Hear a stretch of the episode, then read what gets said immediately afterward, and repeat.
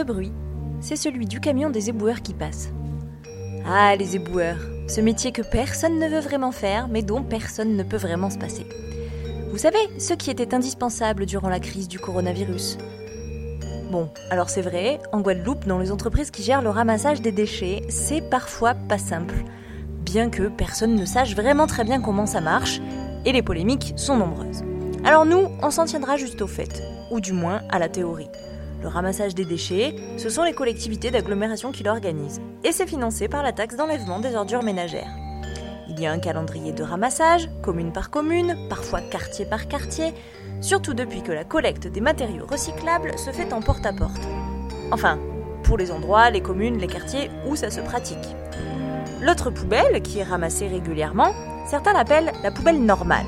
Mais en vrai, c'est celle des ordures ménagères non recyclables. Et tout ce petit monde se retrouve à la décharge quand les éboueurs passent les ramasser. Ou plutôt chez nous, en Guadeloupe, c'est au centre d'enfouissement. Oui, parce que si dans certaines régions on incinère les déchets, chez nous, on les enfouit sous terre.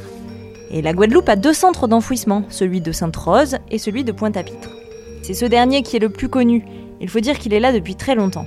C'est David Poncé, le directeur général des services du CIVAD qui abrite le centre d'enfouissement de la Gabarre, qui nous en parle. Le centre d'enfouissement des déchets de la Gabarre, il existe depuis 1973, mais bien évidemment pas du tout dans les mêmes considérations maintenant, dans les mêmes conditions maintenant qu'en 1973. En fait, le CIVAD euh, s'appelle CIVAD aujourd'hui, mais avant il s'appelait SICTOM de l'agglomération pointoise. C'est un établissement public qui a été créé par les communes de Pointe-à-Pitre, Abîme, Bémao, et Gosier. Elles se sont regroupées ensemble pour dire plutôt que d'avoir chacune leur euh, petite décharge dans un coin de leur commune, à l'époque où on faisait ça un peu n'importe comment, on va dire ça comme ça, elles se sont regroupées pour avoir un seul site unique avec l'objectif, j'imagine, de mieux le maîtriser que si c'était chacune de leur côté. De 1973 à 2008-2009, on va dire c'était bien la décharge de la gabarre, c'est-à-dire qu'il n'y avait pas véritable, même s'il y avait un arrêté d'autorisation qui avait été donné à l'origine par la préfecture en 1973, il n'y avait pas véritablement d'encadrement technique, administratif, de suivi, de contrôle. Donc c'était un tas de déchets qui allaient toujours plus loin dans la dans la mangrove, toujours plus haut, il y avait à peu près tous les déchets de presque toute la Guadeloupe qui à un moment sont venus là, mais sans respecter euh, le cadre réglementaire européen et national qui avait évolué fortement à partir de 1999. Ce qui s'est passé à partir de 2008-2009 pour le SICTOM, qui n'avait pas encore changé de nom pour devenir CIVAD, c'est qu'en fait il a engagé de gros investissements pour toute la partie ancienne qui n'était plus exploitée, la réhabiliter. Donc ça veut dire la sécuriser, faire en sorte que les nuisances sanitaires et environnementales soient maîtrisées.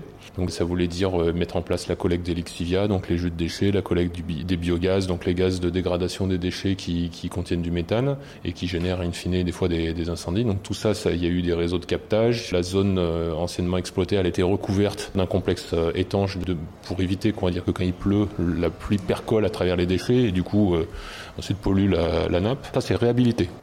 Et sur l'autre partie, plutôt que de continuer à faire euh, dehors du cadre, eh ben, on investit pour faire les, les, choses convenablement. Donc du coup, sur le quart restant, on a créé ce qu'on appelle des, des, casiers de stockage, c'est-à-dire qu'il a, a été aménagé euh, une étanchéité de fond avec des matériaux d'apport argileux.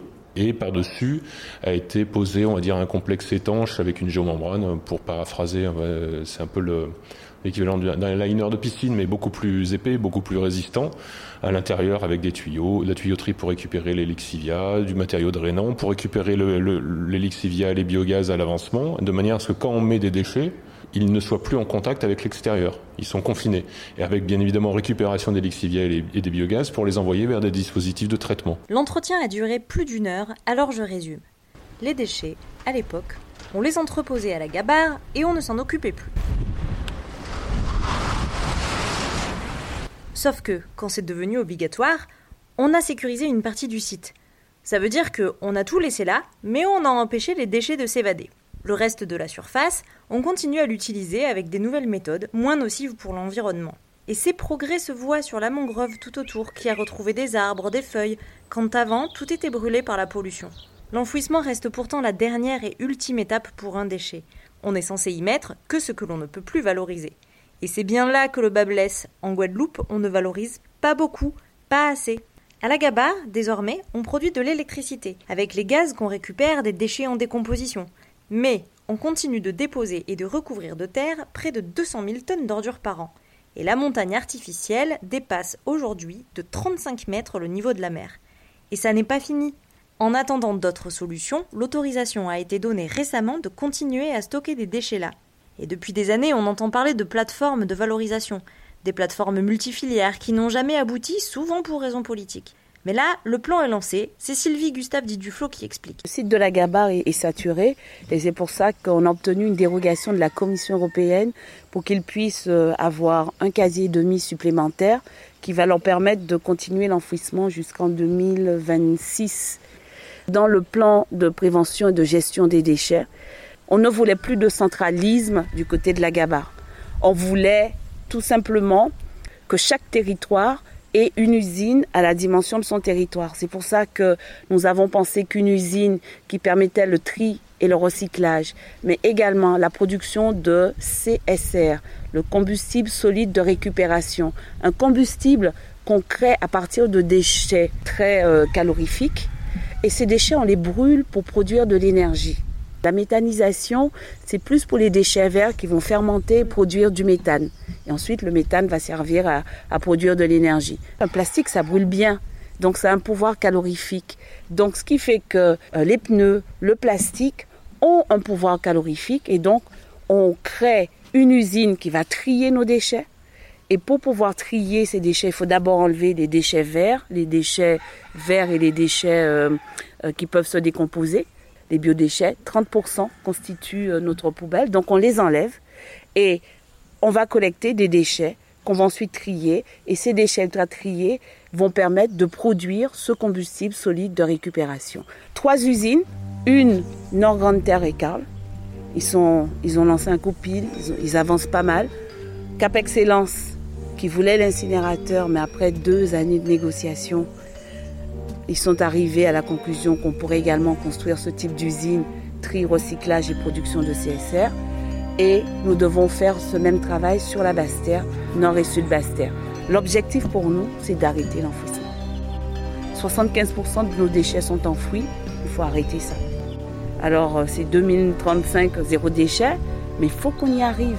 L'archipel de la Guadeloupe, ce sont des îles, on n'est pas extensible, et si on se laisse déborder par les déchets, ben, c'est notre santé. D'ailleurs, euh, le plastique qui n'est pas recyclé finit immanquablement dans les océans. Et ce microplastique, des derniers travaux scientifiques ont montré qu'il passait très bien la membrane cellulaire, la membrane de nos cellules. Par contre, les chercheurs ne savent pas encore ce que ce microplastique fait. Est-ce qu'il s'accumule dans la cellule et pourrait produire des processus de cancérisation? Ou alors, ça circule dans le sang et vous avez un perturbateur endocrinien. Heureusement, les temps changent et tout le monde commence à s'apercevoir qu'enfouir des déchets, c'est vraiment pas une bonne idée, même si on le fait dans le respect des normes sanitaires. Alors nous sommes de plus en plus nombreux à recycler pour envoyer nos déchets chez Energypol en Guadeloupe qui retraite tout ça pour nous. Mais ça, c'est dans le prochain épisode qu'on en parle.